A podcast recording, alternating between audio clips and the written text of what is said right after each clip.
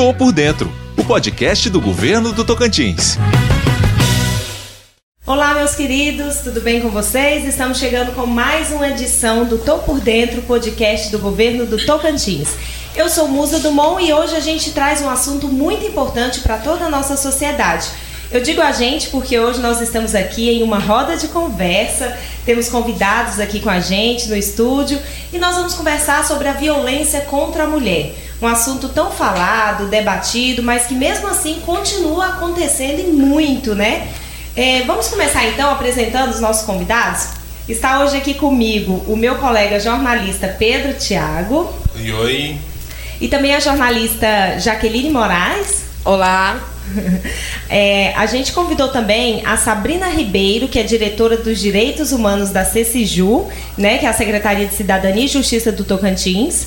Olá, bom dia. E também a Flávia Laís Munhoz, que é gerente de políticas de proteção às mulheres, também lá da CECIJU. Oi, bom dia. Sejam todos muito bem-vindos aqui no Tô Por Dentro. É, bom, para quem não sabe, esse mês de agosto, né, que já acabou, é chamado também de Agosto Lilás. Pedro, você que é jornalista e também é sempre muito bem informado, pode explicar, por favor, para a gente o porquê desse nome Agosto Lilás? Então, Musa, agosto realmente acabou, mas esse assunto deve durar o ano todo. Mas é porque é no mês de agosto que a Lei Maria da Penha, de 2006, faz aniversário. E a campanha Agosto Lilás convida as pessoas a fazerem uma reflexão e conscientização pelo fim da violência contra a mulher. E é esse o objetivo do bate-papo de hoje: entender e levar o debate e informações para o maior número de pessoas. É, e a Lei Maria da Penha, gente, ela foi sancionada somente depois de mais de quatro anos de debate, no dia 7 de agosto de 2006. Antes disso, os casos de violência doméstica eram tratados assim com descaso e as penas eram pagas com cestas básicas ou trabalhos comunitários. Um grande absurdo, né? Sabrina, é, vocês têm muito contato com diversas mulheres que relatam casos de violência doméstica, né? Existe uma orientação para que elas se encorajem a denunciar? Sim, a gente vem uh, trabalhando muito e sensibilizando a, a população é, de que forma elas devem se encorajar com relação à denúncia. É, sem, sem denúncia não tem como não, a gente não consegue chegar até o agressor. Né? É, as mulheres elas precisam sim, quando elas se sentem coagidas psicologicamente, moralmente, às vezes patrimonialmente, é, elas devem procurar a delegacia mais próxima. E, se não tem coragem ainda né, de se empoderar da propriedade de ser mulher, de denunciar, que, pro, que faça isso, às vezes, é, no, seu, no seu ambiente de trabalho. Compartilhe com alguém aquela situação que você está vivendo e não sabe a atitude, como é, reagir diante disso. A gente percebe que o grande número hoje de denúncias e de mulheres que venham a registrar um boletim de ocorrência por situação de violência aumentou. Porém, é, a partir do momento que ele instaura aquele boletim de ocorrência, ele não reverte, ele não, ele não volta atrás. E muitas é, se veem fragilizadas depois daquele momento. Elas se encorajam, se empoderam, vão, denunciam, registram aquela ocorrência. Depois elas se veem numa situação de que para onde eu vou? Elas voltam para aquele mesmo para aquele lar agressor, né? E, e não conseguem sair daquela situação de fato de violência. Bom, e o atendimento à mulher? Como ele funciona na prática, hoje em dia no Tocantins? Nós temos hoje no Tocantins uh, um dos serviços que a Secretaria de Cidadania e Justiça tem são centros de referência em atendimento à mulher. Nós temos ele em Arraias, que nós conseguimos atingir toda aquela região é, o acolhimento da mulher vítima de violência, quando a porta de entrada é o centro de referência, aquela equipe multidisciplinar que está ali, ela consegue, ela encaminha, ela faz todos os encaminhamentos devido à mulher em situação de violência. Ela acompanha até a delegacia, ela acompanha quando se tem que trazer até o IML em Palmas, ela encaminha ela, se ela precisa sair daquele município, ela já starta a rede de proteção. Que a gente sabe hoje que o município, todos os municípios do estado do Tocantins, se não tem CREAS, ele tem CRAS. Então, ele starta a rede. Dentro da rede de proteção, é, todos os órgãos são envolvidos. Delegacias, defensorias, ministérios públicos, é, os, as secretarias de assistência social, os hospitais. Essa rede de proteção, ela vem sendo cada vez mais capacitada e preparada para receber essa mulher vítima de violência. Além do atendimento esse que nós temos, é, nós temos o Disque 180. Ele abrange todo o território nacional. E nós temos o Disque 100, que é o Disque Denúncia do Ministério dos Direitos Humanos. Então, além do Disque 180, nós temos o Disque 100, que, que está preparado para receber as ligações e aquela denúncia e saber os encaminhamentos que dá aquela vítima de violência. A gente sabe que é, das dificuldades de algumas mulheres de denunciar, é, de, as, muitas delas às vezes nem sabem que o que ela está passando é violência doméstica, né? E muitas são criticadas, né? Que é, por ela, sei lá, ela, ela naquele, isso viver naquele lar agressor, por que não se defender dos direitos dele? É, por que, que não larga? Por que, que ela continua? Ah, porque a mulher ela gosta de apanhar a gente escuta isso muito, né? E, e, muitas a gente sabe que às vezes é porque ela não consegue sair daquela situação. É, qual é o momento ou a situação que indica que realmente a mulher ela deve denunciar porque aquilo lá que ela está passando é violência doméstica, sim? Como que ela sabe disso? Não é fácil romper o ciclo de violência doméstica, né? Não é tão simples. Só a mulher que, que vive esse contexto familiar ela sabe o que, que ela está passando, né? Só ela tem noção da, da realidade, do que, que acontece ali por trás. E acreditamos que a partir do momento que ela tem conhecimento que aquilo que ela está vivendo é um ciclo de violência, é o momento dela denunciar. Ela tem que ter conhecimento disso, né? Ela tem que entender que ela está sofrendo uma violência. A partir do momento que ela entender que, aqui, que aquilo é uma violência, que aquilo traz danos para ela, para toda a família, é o momento dela denunciar dela buscar ajuda. Né? A violência ela não é só a violência física, tem a violência psicológica, a violência sexual, a violência moral, patrimonial. Então, a partir do momento que ela identificar que ela está vivendo uma violência, ela tem que denunciar. Então, assim, é legal a gente até falar um pouco de, de é, delinear quais são essas violências, que às vezes a mulher está sofrendo um tipo de violência e ela não consegue identificar que aquilo é uma violência, Isso. né? Então, por exemplo, a violência física, essa é a que a gente tem mais mais, mais conhecimento, se fala, mais né? se fala, né? É, é, como a gente enxerga que a mulher é violentada, né? É na, na violência física. Mas também tem a violência sexual também já está ali no seguindo junto com a violência física, que a gente sempre caminha para identificar isso, mas muitas vezes a gente não está falando da violência moral e da violência patrimonial e econômica, além da violência psicológica e emocional. Que eu acho que essas violências também são as que a mulher tem mais dificuldade de identificar. Né? A violência moral, a violência psicológica e emocional e também a violência patrimonial e econômica. O que, que, que, que seria, assim, por exemplo, é, é, a violência psicológica? A violência psicológica é tudo que afeta o emocional dela, né? É a pressão psicológica, é a, to, tudo, tudo que afetar o, o, emocional, é às vezes uma, uma chantagem, às vezes. É, o não ir numa festa, é, proibir. Proibir. Proibir de coibir. amizades, né? É assim, é o afastamento da família. Quando então, por exemplo, eu compro um sapato novo, né? E chego em casa escondendo aquilo, porque senão, se meu marido vê, ele vai brigar comigo. Isso é um tipo de violência psicológica? É uma violência psicológica. Afetou o emocional. Tudo que afeta o emocional é uma violência psicológica. A partir do momento que ele começa a ver as conversas que ela tem no, nos seus grupos de, é, de WhatsApp, as redes sociais, a partir do momento que ele passa a vigiar muito o que publica, o que, que ela está vendo.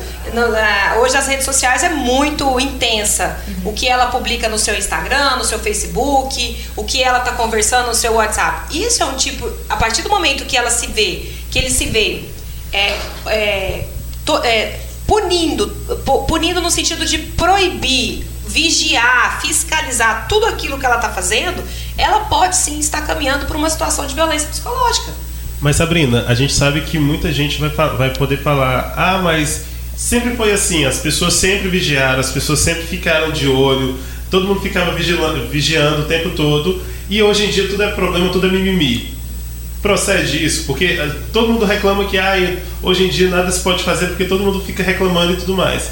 A gente sabe que ela existe porque existe evidência que isso não, não isso faz não, não, faz bem para nenhum, nenhum dos dois, nem para quem é a vítima nem para quem é o agressor, porque o agressor também, ele se comportando desse jeito, a gente entende que ele tem problemas psicológicos aí, de possessão e tudo mais.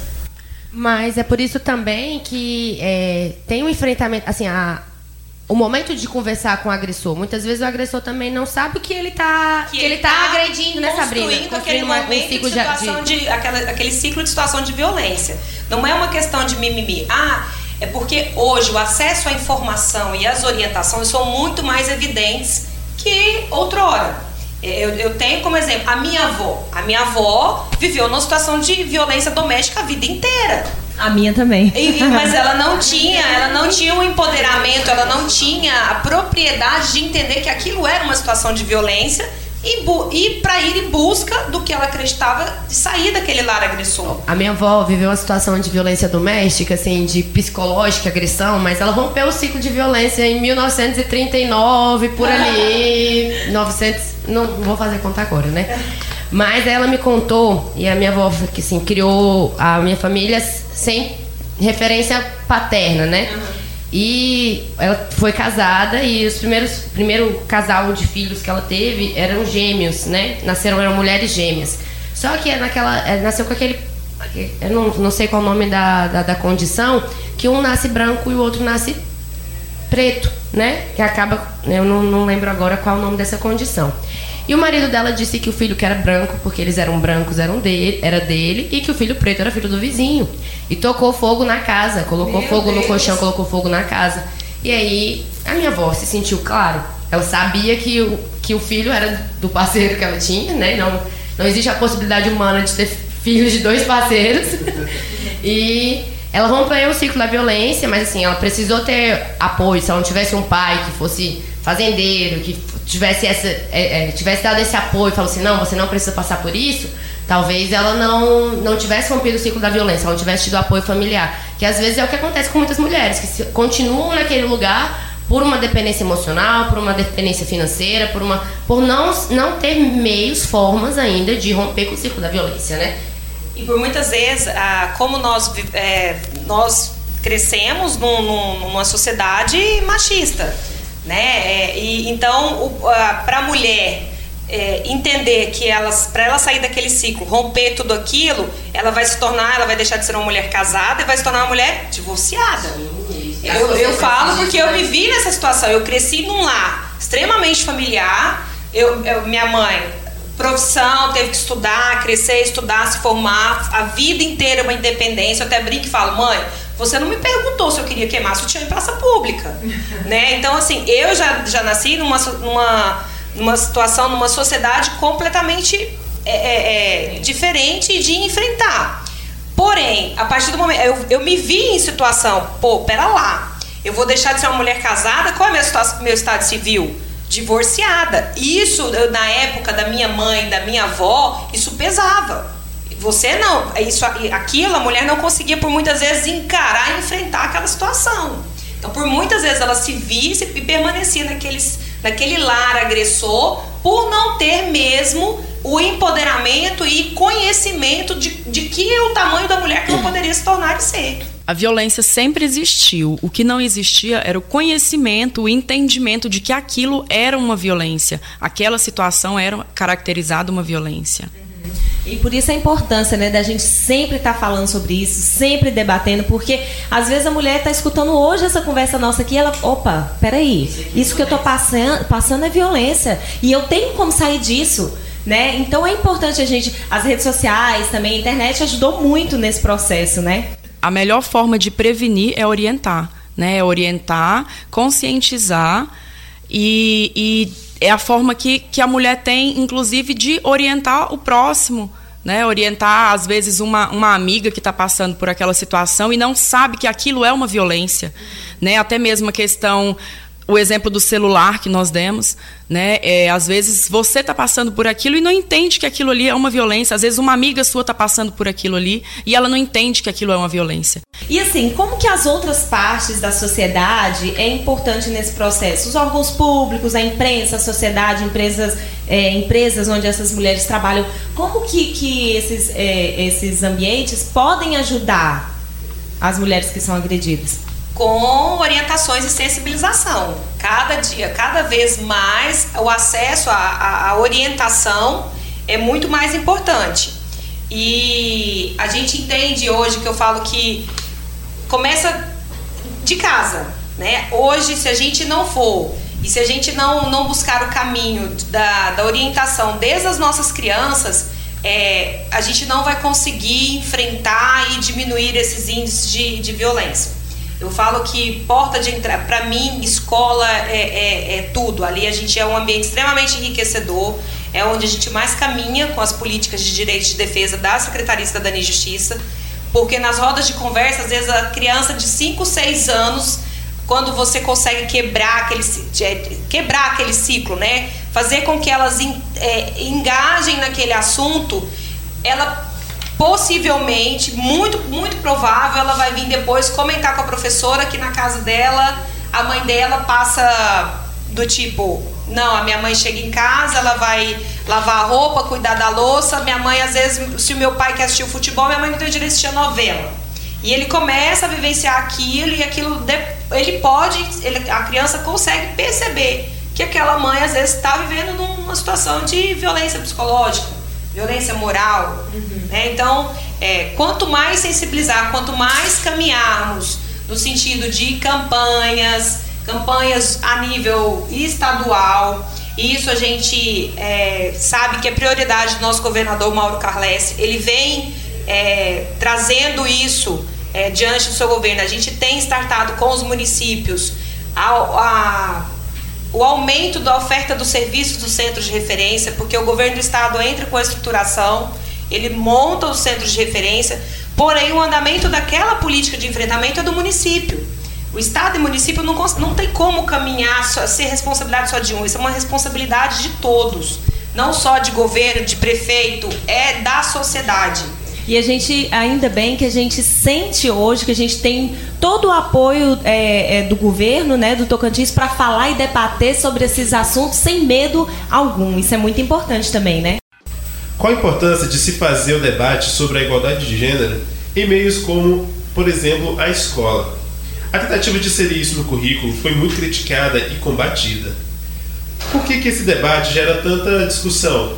Eu acho assim que no espaço onde o ciclo da violência, a violência começa em casa e é, quer dizer que isso não está sendo claro dentro da casa. Então, assim, tem que ser nos outros espaços, como a escola, como um, um espaço público de debate, né? Que a gente vai conseguir é, ensinar que homens e mulheres ocupam o mesmo espaço dentro da sociedade, que devem ser, ser tratados da mesma forma, com o mesmo valor, né? Porque é, essa estrutura patriarcal que a gente vive é o que condiciona, às vezes, o homem a se sentir poderoso ou ter um poder sobre a mulher, que ele pode sim é, não deixar ela gastar o dinheiro dela, do trabalho dela, porque quem tem que controlar é ele. Que a guarda dos filhos, é, quem, quem tem o controle da educação dos filhos é ele. Então, é, essa, é justamente por a gente achar às vezes que o homem está numa situação acima da mulher, que isso acontece, né? Então a gente começa a romper com esses ciclos quando a gente é, é, ensina, quando a gente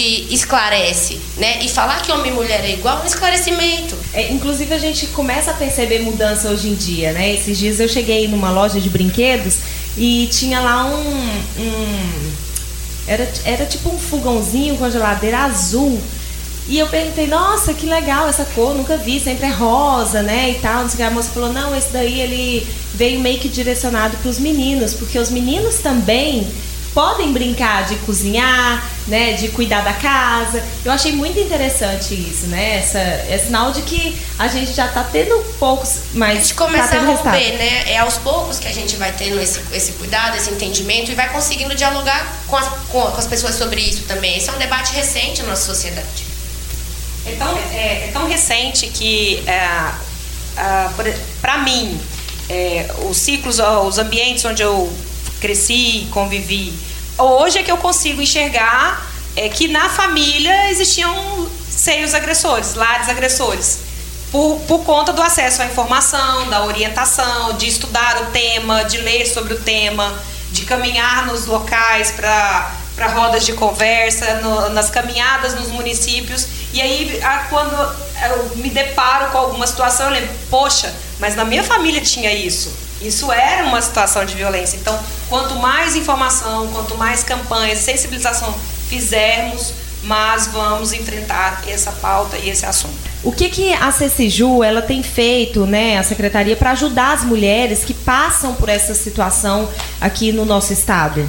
A secretaria trabalha não só em Palmas, né, ela caminha pelo estado todo, é, realizando palestras, rodas de conversa, as, ações de orientação, é, conhecimento da Lei Maria da Penha, é, onde realizar denúncia, informar sobre os tipos de violência, sobre a rede de proteção.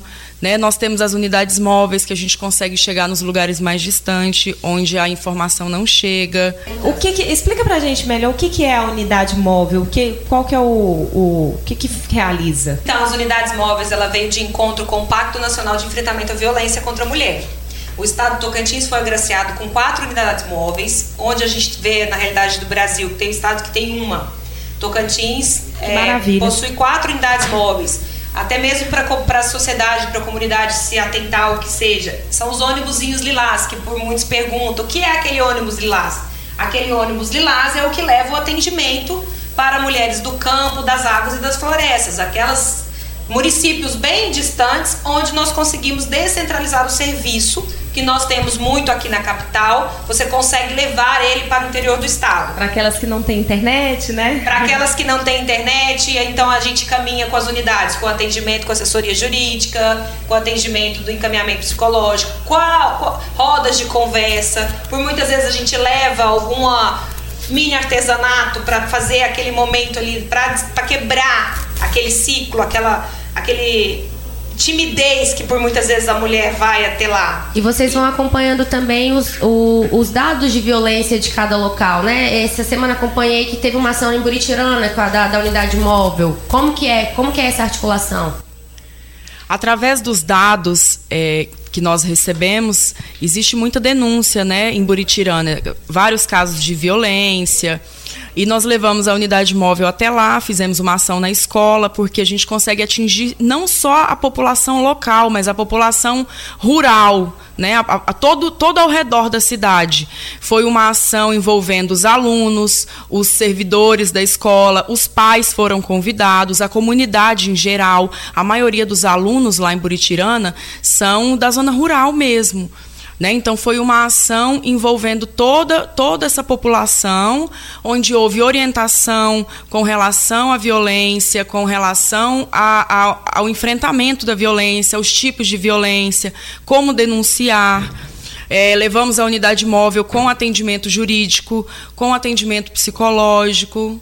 Jaqueline, eu queria te pedir para a gente fechar com chave de ouro, para você deixar uma palavra de apoio e, e de encorajamento para essas mulheres que estão nos ouvindo é denunciar, sabe? Por que, que elas devem denunciar? Você pode fazer isso para a gente, por favor? Então acho assim que a mulher que ela tá identificando que ela tá sofrendo violência, a primeira coisa que ela tem que fazer é se amparar em algum lugar, é buscar um lugar de conforto onde ela possa se abrir, conversar, ela possa contar para alguém o que ela está vivendo, porque é, acho que o processo de empoderamento vai começar por aí, porque ela vai se sentir forte, saber que ela não está sozinha, que ela pode, que ela vai estar acolhida, que ela vai poder contar com alguém, porque a primeira coisa é o medo de estar sozinha, é o medo de ser criticada, é o medo de ser rejeitada, é o medo de não ser ouvida. Então, sempre tem alguém que a gente pode contar, né? Sempre tem a família, sempre tem um amigo, às vezes a família não é o, o local que a gente está se sentindo mais confortável, mas tem um amigo que a gente pode contar. E às vezes não tem, não, não achou né, nessa proporção, a gente ainda tem meios que, que pode ajudar, né? É uma denúncia formalizada no Disque 180, no Disque 100 dos Direitos Humanos. Então, assim, é, existe sempre uma saída, né? Então, é, acho que a violência não é, não é aceitável. Tem que começar a romper com esse ciclo mesmo. É importante a mulher saber que ela não está sozinha, né? Não está sozinha. Gente, eu quero agradecer muito a presença de vocês hoje aqui. Foi muito legal mesmo. É, obrigada e a Sabrina, né, diretora dos Direitos Humanos lá da CCJU, e também a Flávia, que é gerente de política de proteção às mulheres, a Jaqueline, que é jornalista, é, Pedro, muito obrigada, viu? Realmente foi muito esclarecedor todas essas informações que vocês é, trouxeram hoje. Eu sou Musa Dumont e este foi o podcast de hoje. Também quero agradecer pela presença de vocês e lembrar a todos que estão nos ouvindo de nos seguir nas redes sociais: Instagram, Twitter e Facebook. Basta procurar por Governo do Tocantins. Não esquece de seguir também as redes sociais da Cidadania e Justiça. A gente está sempre lá com as nossas campanhas, esclarecimentos também e orientações. CCJU Tocantins no Twitter, Instagram e Facebook. E é isso, gente. Eu sou Pedro Thiago, a edição é de Felipe Ramos e espero que tenham gostado. Grande abraço a todos. Foi um grande prazer estar aqui com vocês hoje. Musa, bastante simpática, falante. Pedro, muito prazer. Estamos sempre à disposição e a gente entende que o caminho é esse. O caminho é sensibilização, divulgação, orientação. É, a gente entende, enquanto política de Estado, nós não queremos um, um, uma única pauta, né? Nós queremos uma política de governança e que o, o nosso Estado seja, assim, é, consiga enfrentar de fato esses índices que nos incomodam e que são alarmantes com relação à violência doméstica. Tô por dentro, o podcast do governo do Tocantins.